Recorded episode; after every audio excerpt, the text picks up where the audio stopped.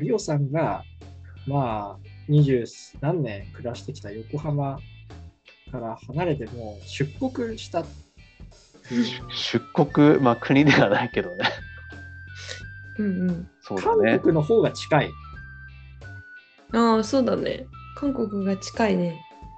ああリオさんがお仕事で、えー、と佐賀県の有田町というところに、うん。まあ、今、出向いていらっしゃる。いや、思ってたより田舎で、本当に田舎。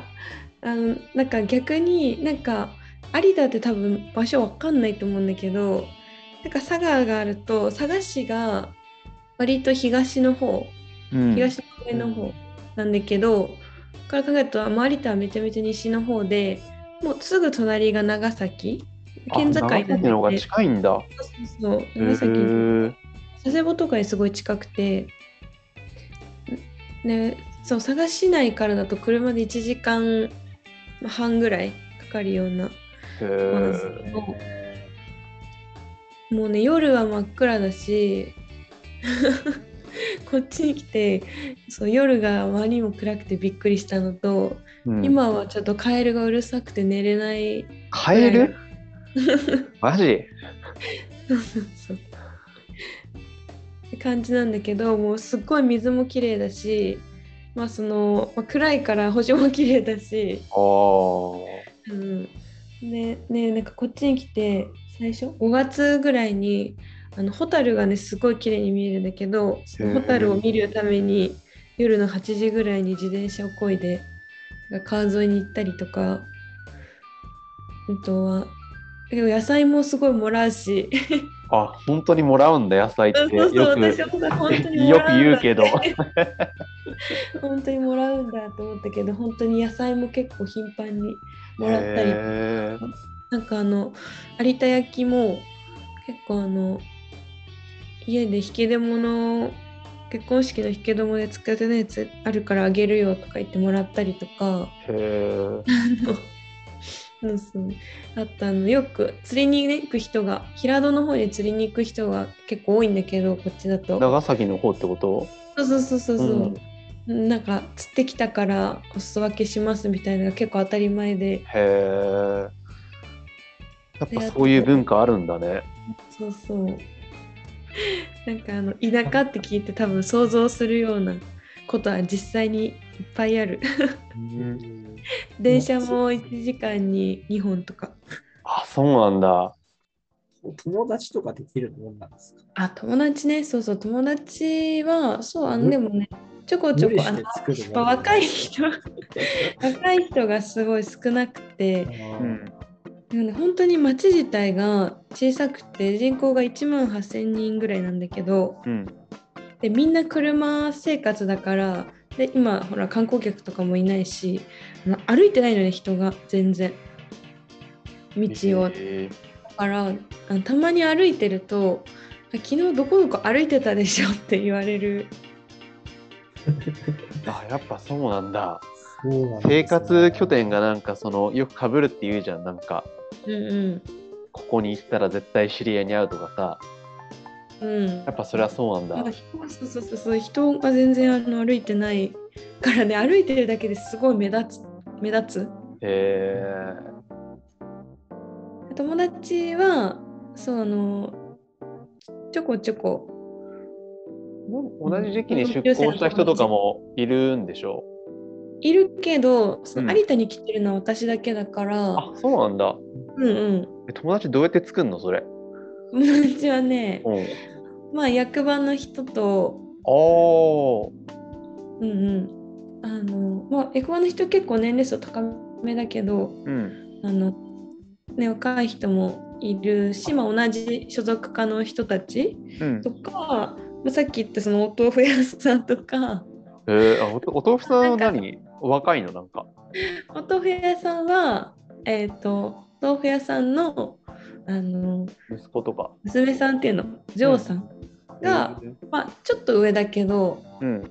私となんか同同世代ぐらいであ、そうなんだ。なんかそれもあってそうそうそうそれもあって仲良くしてもらったりとか私がすごい好きな場所があって、あの山の上にあるねホールなんだけど山の上に音楽ホールがあるの。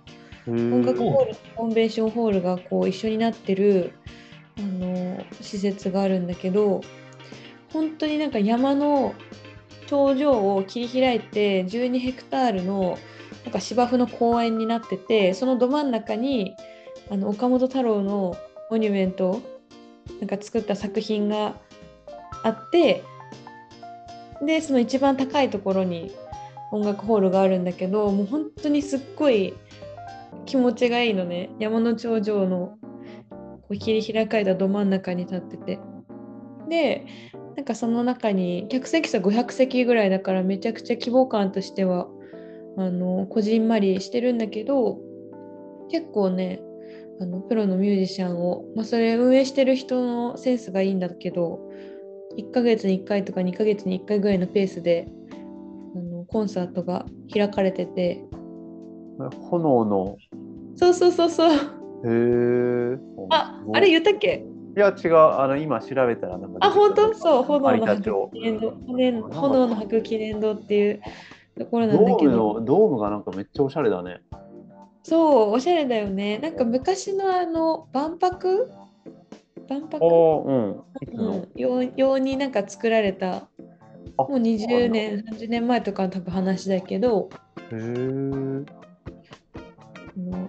そうそうそれをまあそのまま引き引きつ引き続き壊さないでそれをホールにホールとして今つく使ってるんだけどもうあの4月になんかピアノのコンサートだったりとか5月にもなんかあのちょっとあの、ま、バイオリンとかいろんなあの楽器をやる人たちと落語をなんか組み合わせたコンサートみたいのがあってすごいいいんだよね。もう東京では絶対にできないこう音楽体験を。もう敷地敷地的にもそうだし、まあ、規模感的にも。こんな近くでプロの演奏が見れるなんてすごい贅沢だなって思って、ね、まさかこんな田舎でそんな経験ができると思ってなかったんだけど。本当にねあのー一瞬来ただけだと何もない生活しづらそうって本当思うと思うんだけど、まあ、実際ねあの本当にパッとなんか思った時に、ね、ユニクロもないしあれだけど、まあ、今何でもさアマゾンで買えるから結構だいぶ便利になってるけどね。なんかあのこっちに来て生活を始めてで向こうに帰って思ったのがなんかもういちいち人が多すぎるっていうのをすごい感じて。あなんか本当にちょっとカフェでお茶したいだけなのにめちゃくちゃ並んだりとかなんかどこ行っても人がいっぱいでなんかなのにそれになんかそれに対して得られるものっていうのがこうこんなになんかじ時間とお金と労力をかけなきゃいけないんだっていうのを 結構なんか、うん、帰った時に感じてて。こっちだとあの本当になんか敷地もすごい広いから、なんかあの一個一個のお店自体はすごい少ないんだけど食べるところとか。でもなんか一個一個のその飲食店のなんかこう空間のクオリティがすごい高いなって思ってて。あのでも特になんか有田って有田焼の町だからなんか器のなんかこだわりもここだわりというかなんかこう当たり前に使うなんか器の質もすごく良くてなんか本当に今りゅうちゃんが言ったようにあのなんかいろんなものをなんか丁寧に あの丁寧なものに触れられてるなっていう感じはねすごいする。だからなんか夜遅くまで飲みに行くような場所はないんだけどさっき言ったようになんかその代わりにホタルを見に行ったりとか なんかあの家の目の前に流れてる川とかもすごい綺麗でうん。でちょっとなんか足つけに行ったりとか それで涼んだりとかねなんかそれが人間のあるべき姿なのかもね。もしかしたら。そうですね。なんか昔大学の時にその立教ってのは観光学部があうんうん有名じゃん。でなんか観光系のなんか授業を受けた時になんか、うんその人人間のほ本能的な欲求として観光ってやっぱあるっていうふうになんか言って、それがすごいなんか覚えててこう、うん昔からこう人間ってこうこうなんだろう今住んでる場所からちょっと移動してでなんか別のものを見るみたいなのってやっぱずっとこうなんか昔の人からやっぱりこう本能的に持ってる欲求らしくて、だからなんかそうそういうのをこうみんな持ってるわけじゃん。だからその、うんそれぞれが持ってる欲求に対してねなんか有田はこういうことができますよこういうことがこういうものがありますよみたいな感じでね紹介するっていうのは確かにこう CA としてね相手にこう相手が求めるものをこう渡してあげるみたいな意味では結構つながるよね。確かに。そうなんだよ。さすがりゅうちゃん。はい返しがなんかあの頭いい感じだな。なんか ちゃんと理解 ありがと食い取ってくれて嬉しい。なんかちょっと話それちゃうけどさ、う。うん。最近そのやっぱ本当環境問題とかの意識が特にヨーロッパとかはかなり意識が高いくななってると思うんだけど、なんかそのあやばい時間がないね。あのあまた作り直本当だして本当だ。まあまあいただいて。食い直せばいいよ。なんかその自分であのその CO2 削減のためになんか何に取り組みますかみたいなアンケートで結構ね飛行機に乗らないっていう人がね、へー。多いみたいで、おうん。だからその近場近場の旅行先飛行機に乗るような旅行先を選ばないっていう風に答えてる人が結構多いみたいでうんもうなんかそれってもうそのそのさっきりゅうちゃんが言ったように人間のなんか根源的な欲求として可能なのかなというかうん。もちろん航空会社としてなんかちょっとね危機感みたいなのあるけどなんかそれを抜きにしても環境のためにねなんかその飛行機に乗ることというかその飛行機に乗らなきゃいけないところへの場所への欲求みたいのがはさ絶対なくならないんじゃないかなってちょっと思ってねどうなるんだろうって思ってた。確かにね、まあ、ヨーロッパの場合なんかまあその陸続きで比較的どこでも行けるから、まあ、若干こう日本とは特性違うかもしれないけどうんうん。でもなんかそうだね。観光欲求が失われたらそれこそ本当になんかなんだろう。ちょっとこう人間としてのねあれが。ねね。え それはさなんか。退化していくような気がするよあね。ねえねえモチベーションという、か。うん、それはなんかさもちろんさもうそれだけそれだけ環境問題が深刻っていうことなのかもしれないけど、宇宙開発とかってな結局そうだもんね。宇宙を見たいからなんか頑張って開発するみたいなさ、ロケットとかを。関東の場合、今ちょっとリオさん。俺りゅうちゃん。俺の場合そうあれおじいちゃんおばあちゃんが九州で俺ももともとずっと、まあ、ずっとというかその5歳まで大分九州にいたから、うんうん。まあ、だからまあなんとなくその、まあ、向こうで暮ら田舎で暮らすっていうのはまあイメージはねつくんだけど。どうだろう？なんかねまあでもなんか数年だったらちょっと体験してみたいかなって気はするかな。うんうん。ずっと向こうで暮らすっていうのは、まあ、あれだとしても。でもやっぱりなんか都心と田舎はやっぱ全然生活が違うんだろうなっていうのはねすごい思う、本当に。それこそそのおばあおじいちゃんおばあちゃんっていうかその宮崎のあのうん高鍋っていう結構外れたところにまあもう家があってでそこもちょこちょこあの遊び行ったりとかしてたんだけど周りとかも全然何もなくて本当に。うんうん。うんとユニクロとか、まあ、あのコンビニとかあのまあ普通に飲食店とかまあちょこちょこあったりするけど、まあ、当然ユニクロとか映画館とかもないし、なんかやっぱりだから都心の生活とはね全然違うんだろうなって気はするけどね。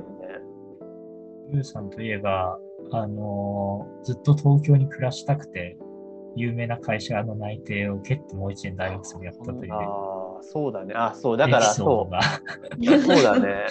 うんうん。まあ、なんかそうなんかそその時もだからすごい思ったのがそのなんだろう就活をさだからその1回目やる時とか全然田舎暮らしって OK だなって思ってたのね。別に働く場所とか生活する場所が全然まあ、どこでもいいっしょみたいな感じで思ってたんだけど、でなんかいざじゃあ内定をもらって、じゃあそこでこう働くっていうことがこう現実に、まあ現実的になりましたみたいな。ってなった時に、まあ別にそこ田舎じゃなくて普通に大阪だからさ、全然全然大都会なんだけど、まあでもなんかそこでこう、なんだろう、い本当に現実になってから初めてイメージできることは確かにあるよね。そうだね。いざ考えると。を離れるっていうのはね。ね。具体的には、まあ、編集で、まあ、形になるか。まあそうだね。なんかまあ別に田舎として、まあだから普通にテーマ的にはなんか、有有田とか観光系の話メインでいいんじゃないですか。都会と田舎だとエロースはどちら感じるとかありますか？ああ、忘れてたわ。ないや。やる？